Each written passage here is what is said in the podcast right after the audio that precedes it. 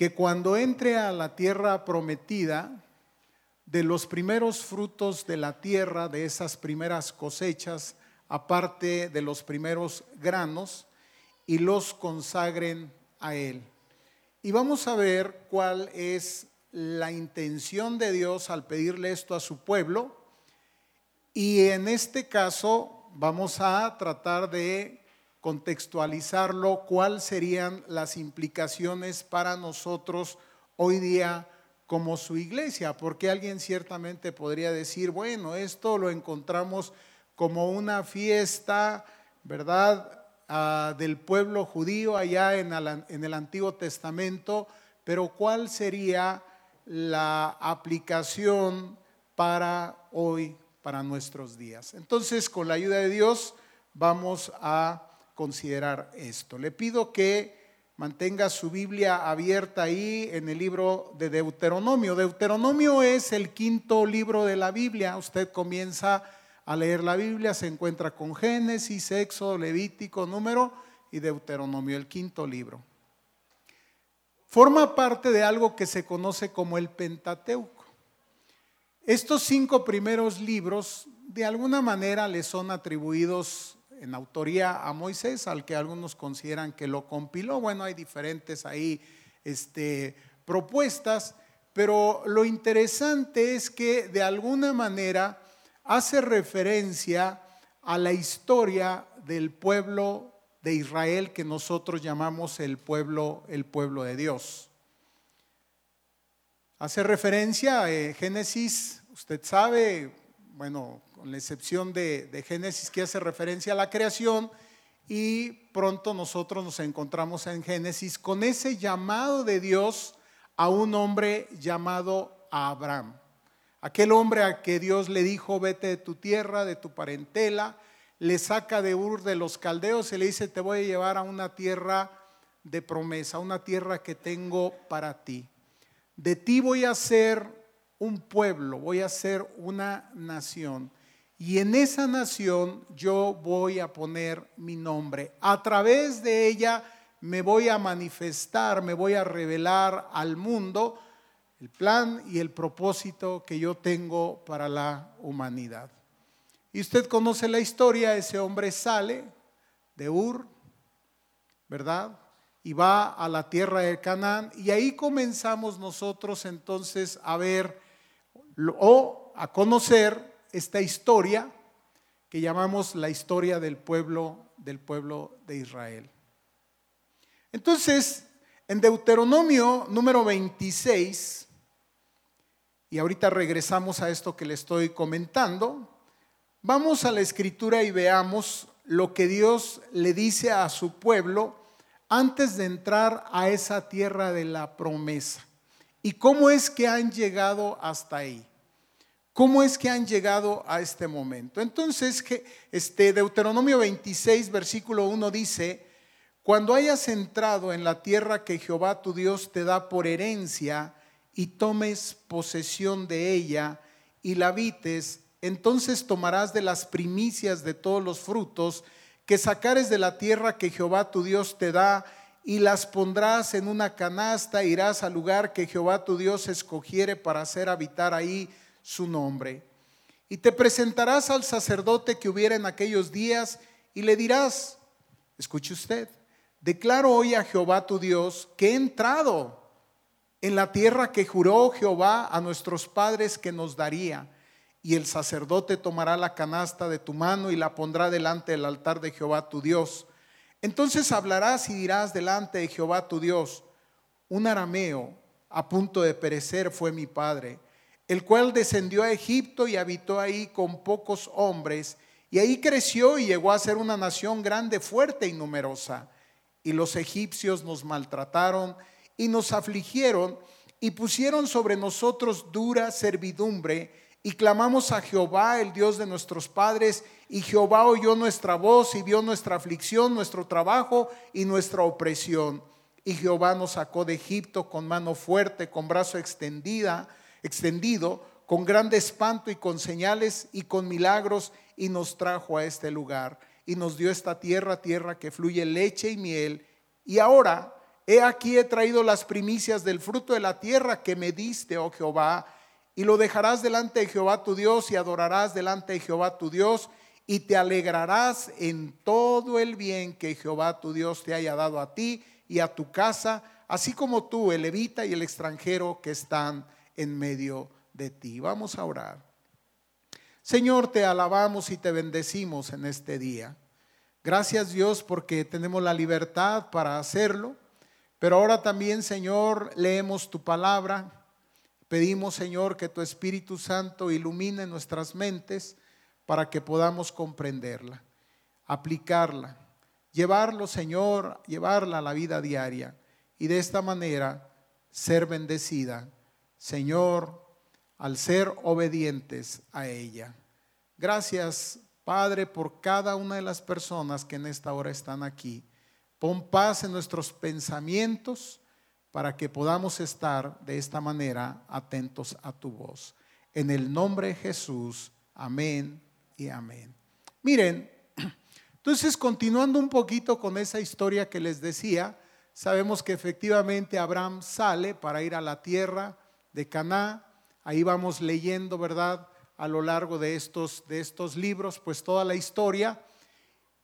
Y hasta llegar justamente aquí, aparecen los patriarcas, aparece Isaac, aparece Jacob, de Jacob salen las doce tribus, ¿verdad? Viene una hambre en ese tiempo, este, este pequeño, estas pequeñas eh, grupo de familias, diríamos, ¿sí? todavía no son una nación como tal, pues vienen a Egipto y se refugian en él, y ahí empiezan a crecer, empiezan a desarrollarse, pero son hechos esclavos y quedan en ese lugar por 400 años, imagínese usted. De alguna manera hay algo que se llama la tradición oral. ¿Qué era la tradición oral? Que de familia en familia se iban pasando, digamos, se iban contando esta historia, Se iba narrando esta historia respecto de las promesas que Dios había hecho a sus padres allá en la antigüedad. Esto es muy hermoso. Se contaban esas historias, bueno, Dios hizo una promesa a nuestro padre Abraham y esta es la promesa. Y entonces estando el pueblo de Israel en esta esclavitud en Egipto, acordándose de esas promesas, comenzaron a clamar a Dios, es lo que dice aquí. Y Dios se acordó de sus promesas. Les levantó un libertador, Ahí viene toda la historia de Moisés. Y nosotros sabemos que fueron sacados de Egipto por la mano poderosa de Dios. Toda la historia de las plagas, todo lo que usted sabe y seguramente conoce. Y si no lo sabe y lo conoce, pues anímese. Esta es una buena oportunidad para que entonces usted, ¿verdad?, regrese a casa y conozca un poco más acerca de esta historia. Bueno, ahí está.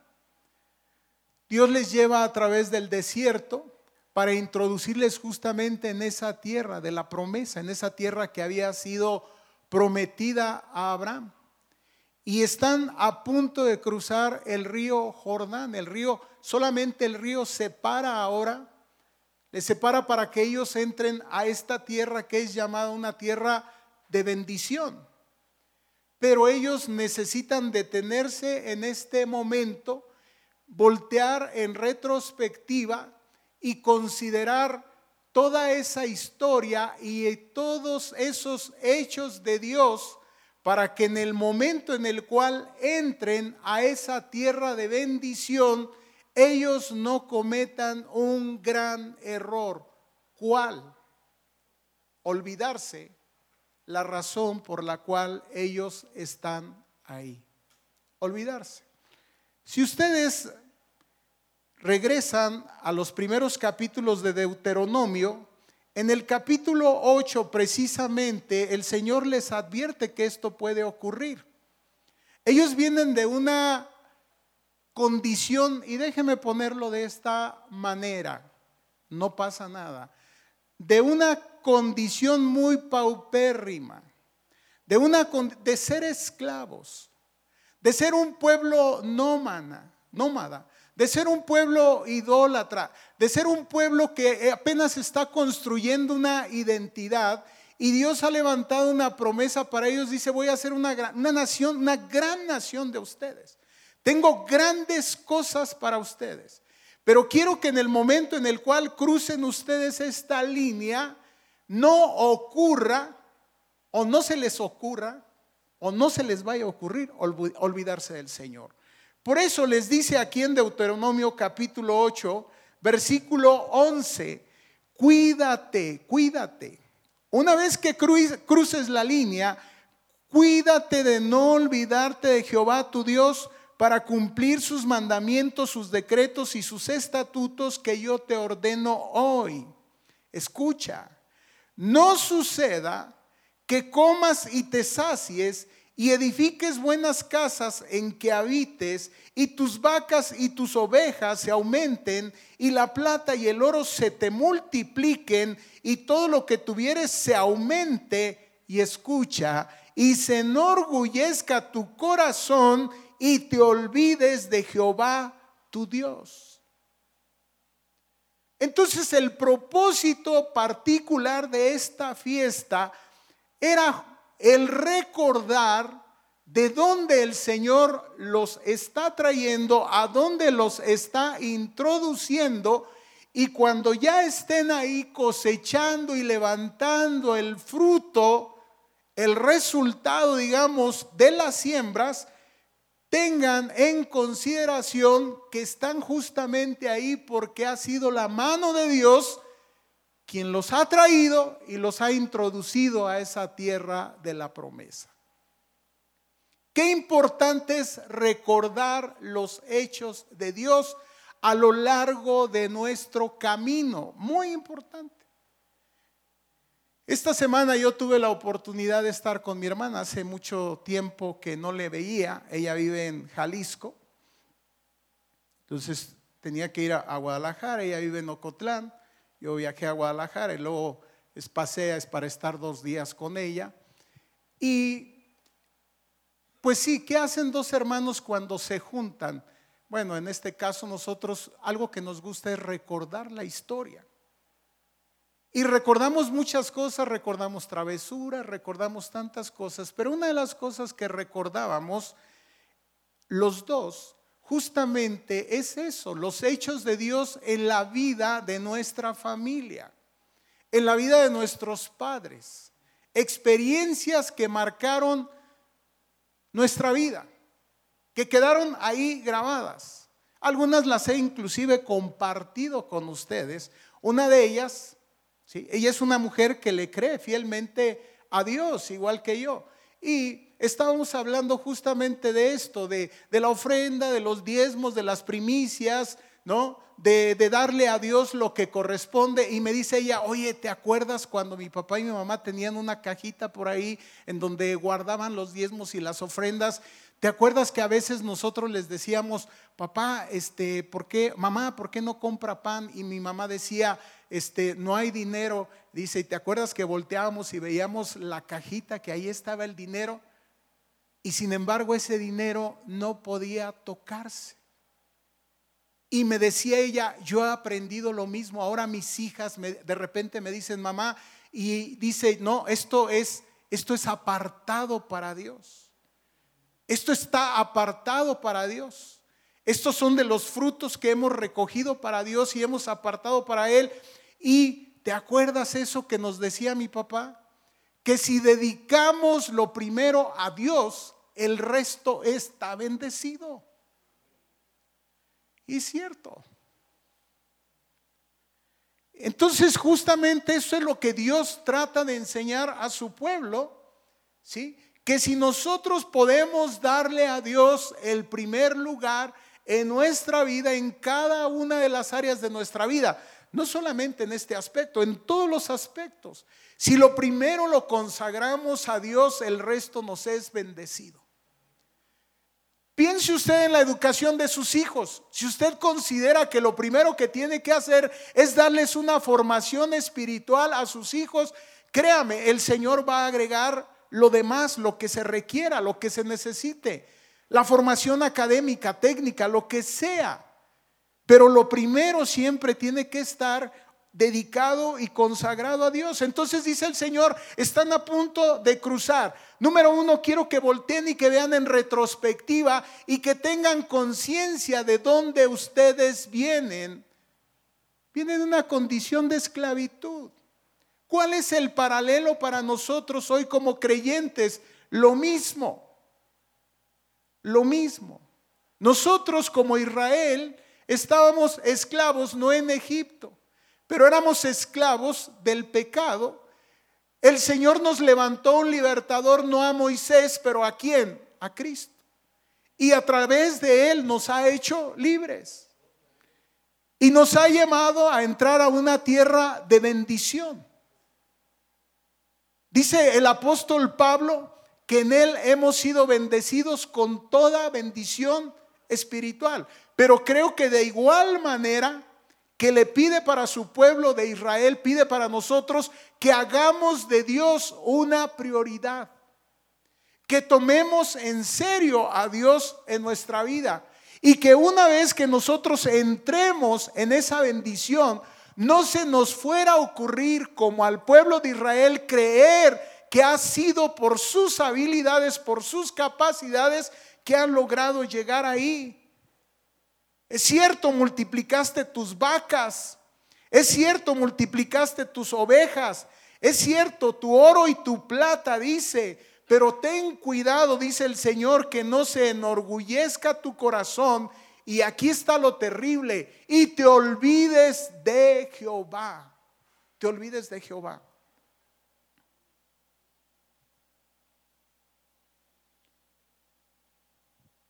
de Jehová tu Dios, que Él fue el que te sacó de tierra de Egipto, de casa de servidumbre, que te ha hecho caminar por un desierto grande y espantoso, lleno de serpientes ardientes y de escorpiones.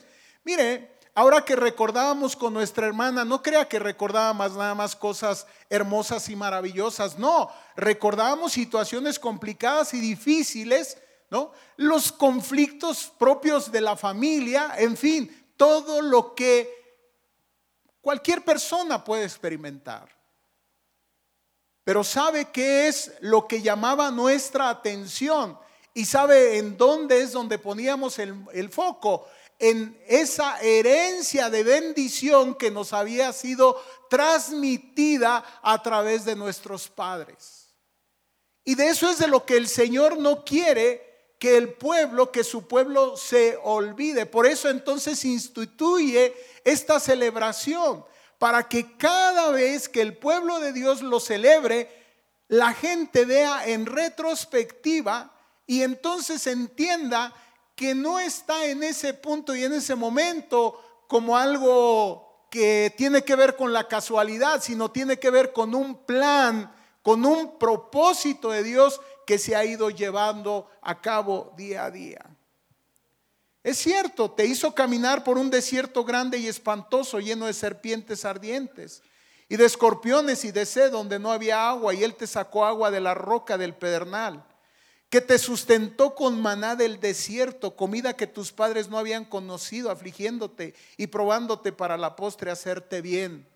Es decir, que no se te olvide de dónde el Señor te trajo. Qué fácil se nos olvida. Qué fácil se nos olvida.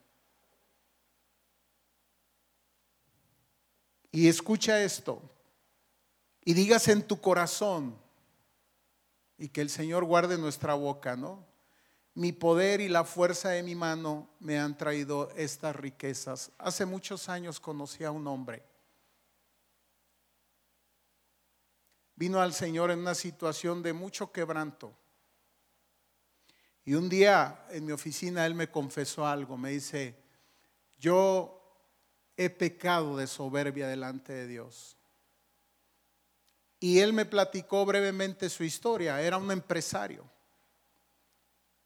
y tenía muchos trabajadores y dice que llegó a su empresa y abrió las puertas un día por la mañana, dice siempre llegaba temprano. Me gustaba llegar temprano. Y me llegaba, me gustaba, dice, contemplar sus palabras, lo que había creado. Y un día dice, abrí las puertas y dije, ¿y si esto se cae? Lo vuelvo a levantar. ¿Y sabe qué pasó? Se cayó y nunca volvió a levantarlo. Jamás. ¿Cómo se llama eso? Se llama soberbia. Y ese es el riesgo en el cual cada uno de nosotros estamos. Y Dios sabía que ese era el riesgo de su pueblo. Entrar a una tierra de bendición y empezar a cosechar toda esa bendición de parte de Dios y decir, mi poder y la fuerza de mi mano me han traído esta riqueza mis capacidades, mis habilidades, mi profesión, la familia de la que vengo, mi apellido, mis relaciones. ¿Te suena conocido? Sí. Eso somos. Fácilmente caemos en esto. Y entonces le dice, sino acuérdate de Jehová tu Dios, porque es Él el que te da el poder para hacer las riquezas a fin de confirmar su pacto que juró a tus padres como en este día. ¿Qué quiere decir? Que yo debo de tomar conciencia que cada una de las bendiciones que cosecho no son sino el cumplimiento de la promesa que Dios me ha dado o ha dado a mis generaciones atrás. Yo honestamente se los debo decir, hermanos, yo estoy bien convencido que muchas de las bendiciones que yo estoy cosechando no son sino el resultado de ese legado de bendición de mis padres en mí. ¿Tú qué estás cosechando? O te lo pongo de otra manera, ¿qué estás sembrando para la vida de tu hijo, de tus hijos en el terreno espiritual. Habiendo hecho una prioridad de Dios, consagrando lo primero para Dios, ¿qué es? Acuérdate de Jehová tu Dios porque es Él, es Él quien lo ha hecho. ¿Y sabes por qué lo ha hecho? porque Él quiere confirmar. En otras palabras, porque Él es fiel. Dice la escritura que una vez que el Señor suelta la palabra, su palabra jamás pierde peso y valor, sino antes esta siempre que se cumple. Siempre. Siempre. Y entonces dices, esto es la confirmación de mi promesa. Consideren esto, no se lo ganaron ustedes, es una promesa que yo le hice a Abraham. ¿Cuántas promesas Dios te ha hecho a ti? A lo mejor te desesperas y no entiendes que algunas promesas de esas ni siquiera tienen que ver contigo, sino tienen que ver con tus generaciones. Es algo que nos pasa mucho a los occidentales, una mentalidad muy tonta que tenemos. Los orientales tienen una, mentalidad muy distinta, ellos trabajan para las generaciones. Nosotros, una mentalidad muy occidental, trabajamos para aquí el ahora. Nosotros creemos que todo tiene que ver con nosotros mismos y no pensamos en las generaciones. El pueblo de Israel no. Y Dios muchas de las promesas que le daba a su pueblo, ¿sabes que no tenían que ver con el aquí y el ahora? De hecho, esa es una constante en la Biblia. Los teólogos llaman el ya y el todavía no de Dios. Hay cosas que ya se han cumplido y hay cosas que se están cumpliendo. Y nosotros nos estamos siguiendo, nos seguimos moviendo en esa dirección y en esas promesas, esperando el cumplimiento de cada una de ellas. Y sabes algo, Dios lo hará. Dios cumplirá. Mas si llegares a olvidarte de Jehová tu Dios y anduvieres en pos de dioses ajenos y les sirvieres a ellos y les sirvieres y a ellos te inclinares, yo lo afirmo hoy contra vosotros que de cierto pereceréis. A ver, ¿por qué? ¿Por qué dice esto el Señor? Mira, el problema es que una vez que entren, déjame parafrasearlo de esto, el problema es que una vez que entren y empiecen a obtener todos esos recursos, todas esas bendiciones, en lugar de poner su confianza en mí, que soy el Dios que les da esa bendición, ustedes pongan su confianza en la bendición. ¿Me estoy explicando? Déjame ponerlo en términos que lo vamos a entender muy claro. En lugar de poner la confianza en el Dios que nos da el trabajo, que nos da la vida para que hagamos el trabajo, de el cual una vez hecho el trabajo salen los recursos, nosotros pongamos nuestra confianza y nuestra seguridad en los recursos en lugar del Dios que nos da la vida y nos da el trabajo. ¿Me estoy explicando? Es común que hagamos esto. ¿Y qué es entonces la idolatría? La idolatría es aquello que utiliza o que ocupa el lugar que solo a Dios le corresponde. Eso es la idolatría. Es decir, cuando nosotros ponemos nuestra confianza en otra cosa que no sea Dios. De repente, nosotros como cristianos ahora ya pensamos que la idolatría solamente tiene que ver con imágenes, con ídolos. No, déjame decirte que uno puede idolatrar muchísimas cosas. Uno puede idolatrar, puedes idolatrar tu negocio, no lo sé. Puedes creer que verdaderamente ese negocio es el que te responde y te permite tener la vida y la calidad de vida y todo lo que tú quieras, tu trabajo, tu profesión, tu familia, tu salud. Hay muchas cosas que pueden llegar a ocupar el lugar de Dios. Y el Señor dice, no, no lo hagas así. No te inclines ante eso, no lo, reverencies, porque sabes algo, vas a perecer. Y entonces, como a las naciones que Jehová, dice, como las naciones que Jehová destruirá delante de vosotros, así pereceréis por cuanto no habréis atendido a la voz de Jehová vuestro Dios. Entonces, ¿qué es lo que quería el Señor con esta fiesta celebrar? Uno, que el pueblo tuviera conciencia justamente de toda esa historia. Dos, que siempre, en todo momento, Dios ocupa el primer lugar. Siempre. Podemos traer entonces delante de Él esas primicias, ¿sí?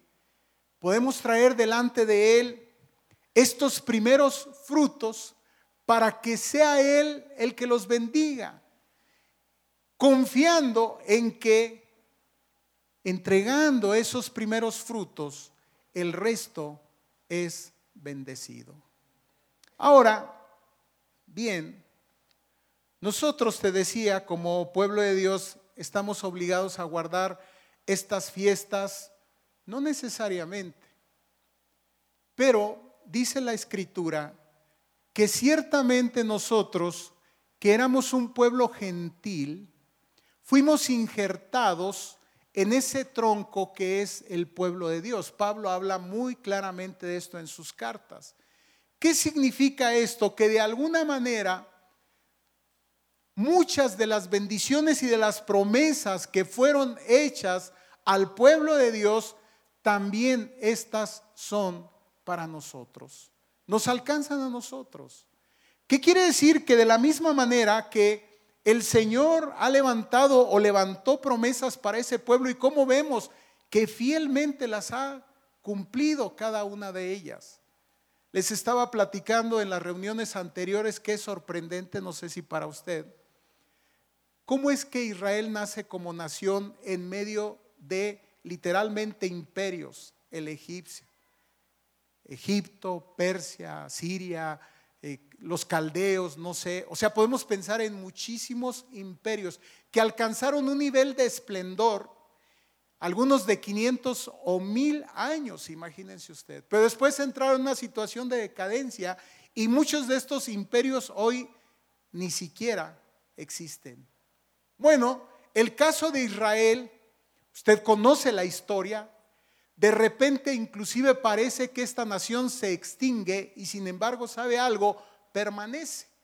Y es una nación, lo he dicho en otro momento aquí, tan importante en el contexto de lo que es la palabra que algunos llaman que es el reloj del tiempo de Dios para el mundo. O sea, los ojos de la humanidad están sobre él.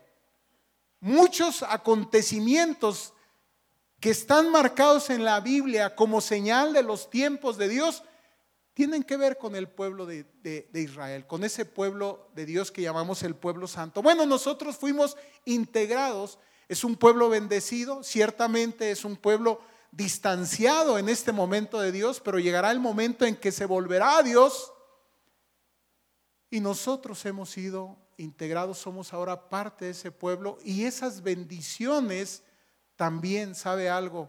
Son para nosotros, para cada uno de nosotros. De manera es que, claro, que también podemos hacer como ellos o debemos hacer como a ellos se les pide, de Dios una prioridad, que Él sea primero en todo. Ponte sobre tus pies. Y vamos a preparar nuestros corazones. Y antes de hacerlo, si tienes ahí tu sobre a la mano, pues ponlo ahí entre tus manos y vamos a dedicar estas primicias a Dios. Pero antes quiero hacer esta lectura. Es una palabra dada por Dios a su pueblo, a Israel, pero ahora también creo yo que es una palabra de Dios dada a cada uno de nosotros en Cristo.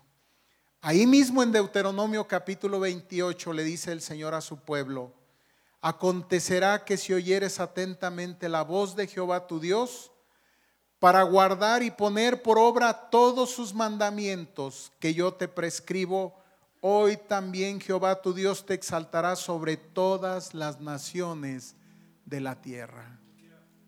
Sobre todas las naciones de la tierra. Y vendrán sobre ti todas estas bendiciones y te alcanzarán si oyeres la voz de Jehová tu Dios. Bendito serás tú en la ciudad y bendito tú en el campo.